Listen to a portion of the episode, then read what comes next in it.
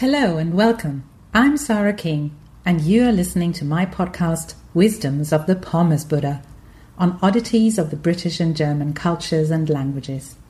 Great to have you here. If you live in Germany, you might have heard about the tradition of Nikolaus, or you might have noticed that people are doing something special on the 6th of December. Find out more about the German tradition, what is behind it, and what people do on the 6th of December.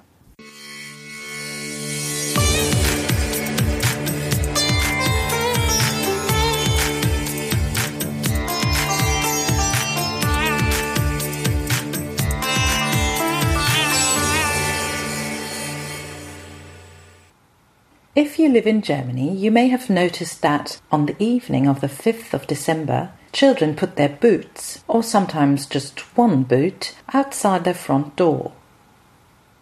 The next morning, these boots can mysteriously be found filled with gifts, such as a fir branch, nuts, tangerines, chocolate, and one or two small presents.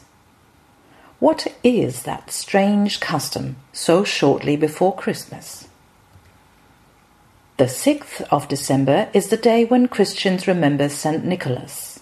He was the Bishop of Myra, who died on that date in the year 343 and was said to have performed various miracles and good deeds.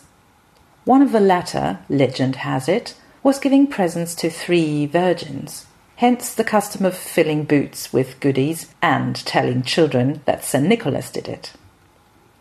This, however, is but one of several assumptions regarding the origin of the tradition.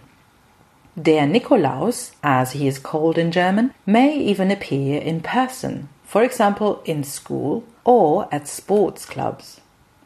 He will come with a bag of goodies and question each child as to whether he or she was good in the past year. And, to make matters worse, St. Nicholas may choose to drag along his sidekick, Knecht Ruprecht, whose sole raison d'etre is scaring the children by threatening to punish the naughty ones with a twig thrashing. Saint Nicholas is often portrayed not as a bishop but as a hefty man with a white beard in a fluffy red coat. This depiction of Santa Claus, as he became known in the US, or Father Christmas in the UK, gained global ground in the 19th century and was cunningly used and thus made even more popular in soda giant Coca Cola's advertising campaigns. So, historically, San Nicholas and Santa Claus are identical. In Germany, however, most people will say that Der Nikolaus is different from Der Weihnachtsmann, the latter bringing presents on the 24th of December. More on this is to follow nearer to Christmas. Next week, we remember another important date. The Pommes Buddha says, Are you all booted up? That was it for today. Thank you so much for listening. You can read this text on my website www.pommesbuddha.com.